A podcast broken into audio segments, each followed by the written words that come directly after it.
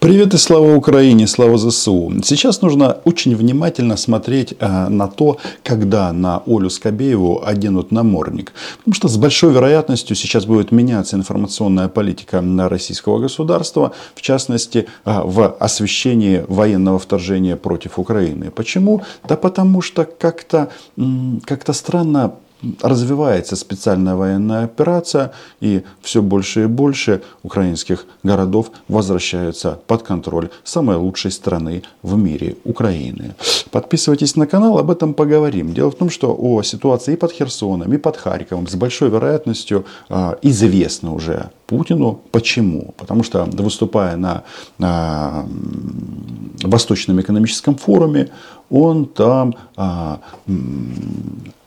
предложил свой ответ.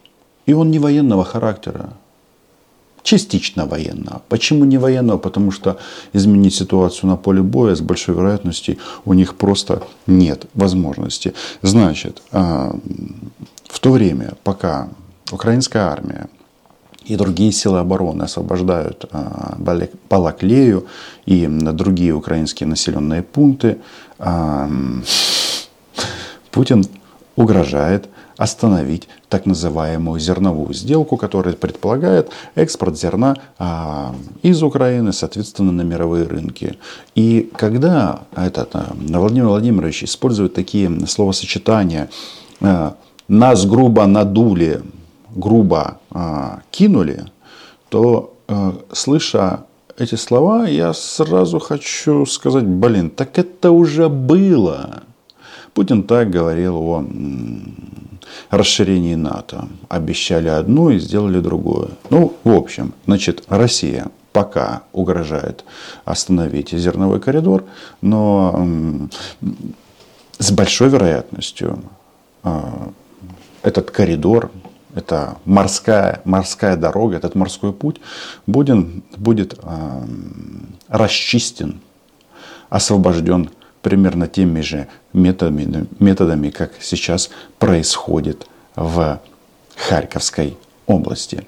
Вообще, я вам хочу сказать, а, российские комментаторы, вы знаете, на что они больше всего обижаются? Они считают, что Украина действует абсолютно подло да, подло. Но сами посудите. Все руководство Российской Федерации, а, в том числе военное, отправилось на Дальний Восток. А это за 7 тысяч от эм, театра военных действий. И в этот момент Украина нанесла страшный удар. Да, вооруженные силы Украины идут к вам. Читаешь российские источники, но это просто какое-то, знаете, какой-то скулеж на, эм, даже не на болотах, они тут э, требуют от военного руководства начать воевать по-настоящему. Мы не можем воевать в полсилу и так далее, и так далее. Хочется сказать, а вы что, воюете не в, пол, не в полную силу? Россия воюет в полную силу. Вот это и есть полная сила России.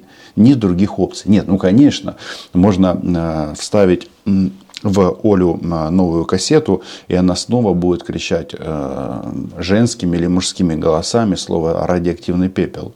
Но это не работает. Главное на Земле, значит, еще раз, подчеркиваю, я читаю или цитирую местами исключительно российские источники. Значит, северную дорогу на Купинск Украина взяла под огневой контроль. Значит, ночью шли бои у Волхова Яра. А, значит, и э, они предполагают, что этот э, поселок уже захвачен Украиной, ну, в их понимании захвачен, в нашем освобожден. Значит, Балаклея в оперативном окружении, и Украина, украинская армия продолжает наступление на Купенск. Таким образом, отрезается ли и Балаклея, и Изюм. А это значит, а, решается вопрос с наступлением российской армии на Славянск. То есть она не наступает, она предпринимает меры, чтобы не погибнуть. Смотришь новости. Два сводных отряда Росгвардии под Волховым Яром бьются уже больше суток в полном окружении. Пишут российские паблики. СОБР. А, сводный отряд быстрого реагирования. То есть это кто? Да, Росгвардия. Та Росгвардия, начальник которой говорил, что местные жители очень рады приходу российских оккупантов. Но как только приближается украинская армия, то неважно кто, ты росгвардеец, ты а, а, из частной военной компании или розовощекий мальчик из российской армии, вас всех ждет смерть. И вот, вот этот вот момент, а, он просто потрясает, когда пишут о подлости украинцев не предупредили о контрнаступлении. Удивляются, что Украина может наступать на двух направлениях одновременно. Потому что считалось, что вот украинская армия вот такая, ну, да, парад э, на Крещатике будет за 2-3 дня. И вот спустя полгода ситуация кардинально изменилась. И а, что важно, на этом Восточном экономическом форуме, значит, Путин с одной стороны угрожал остановить зерновой коридор, с другой стороны ему первый вопрос задали об Украине. И он там сделал грустное да, грустное лицо, а, мол, ну при чем здесь Украина? Ведь э, Украина не входит э, в список с стран АТР, то есть Азиатско-Тихоокеанского региона. И это правда. А ему говорят, типа, чувак, ну подожди, за полгода э, вообще-то э, она-то не входит, но, например, э, Российская Федерация осталась без автомобильной промышленности, не только автомобильной, когда западные инвесторы, западные производители просто собрали вещи и ушли. Вот так вот. И вопрос звучал, что Россия а, потеряла и приобрела за полгода войны. И вот ответ Путина, он такой, знаете, растерянный. Ну правда. Ну как можно сказать, что Россия ничего не потеряла за это время?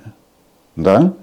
Это же из области, когда э, спустя несколько месяцев тяжелейших боевых действий Путин говорит, мы еще серьезно ничего не начинали. И когда значит, тысячи российских мужчин уже похоронены, тысячи в плену. А их верховный главнокомандующий говорит, мы ничего не потеряли.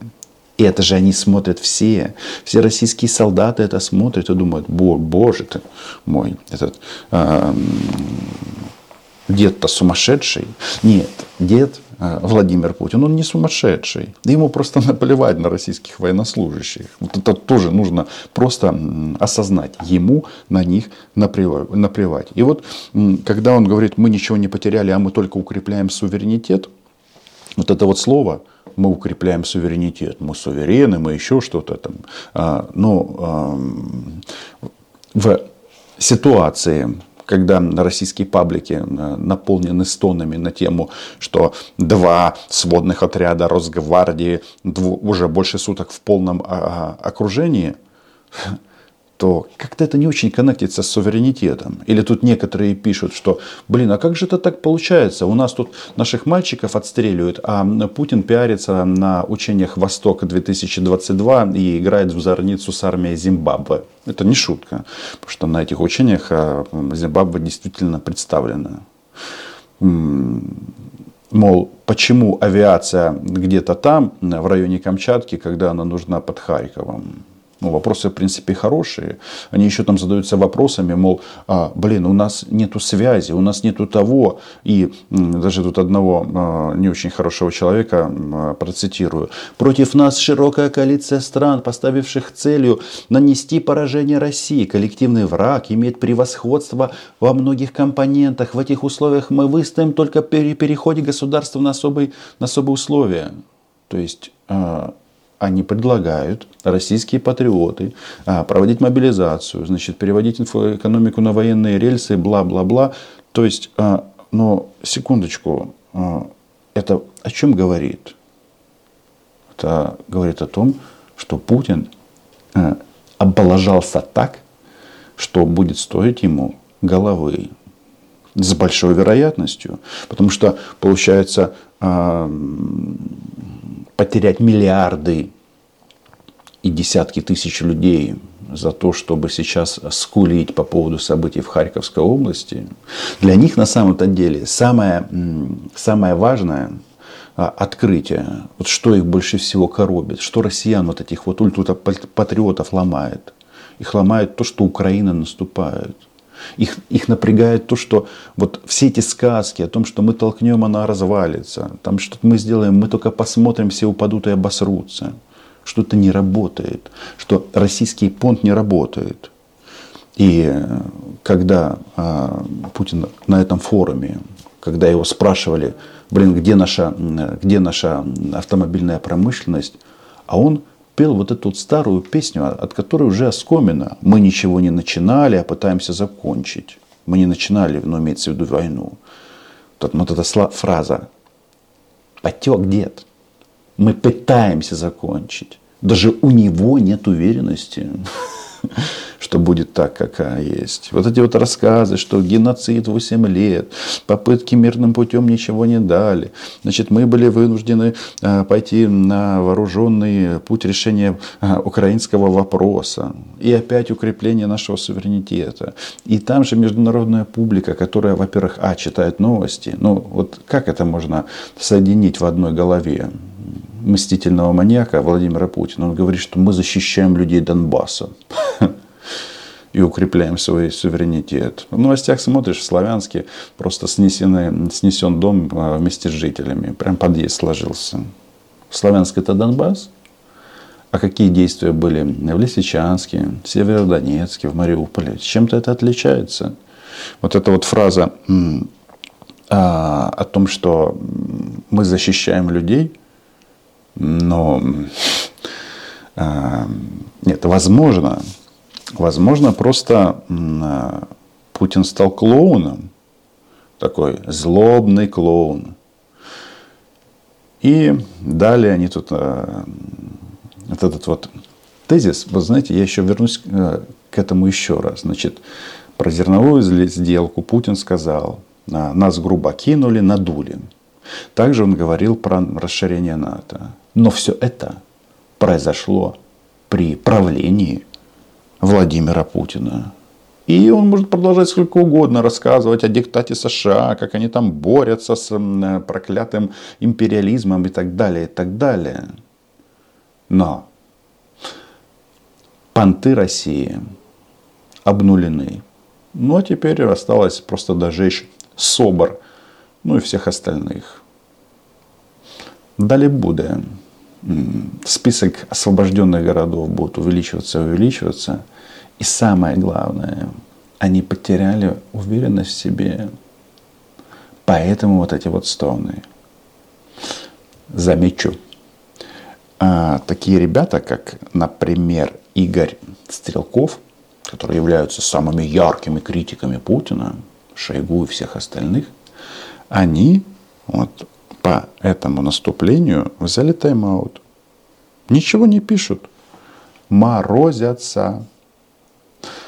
В то время, как российские патриоты, одного я даже вам зацитирую, российское руководство всеми способами показывает, что ситуация под контролем развивается в соответствии с изначальным планом,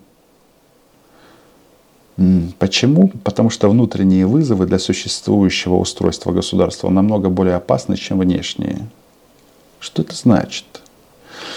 Проигранная война для вертикали власти не так опасна, как потеря лояльности и доверия российской бюрократии. Это правда. Проигранная война. Что это за лексика? Еще раз, это пишут российские патриоты. М-м-м. Подписывайтесь на канал, лайки, репости, Patreon. Україна була, є і буде.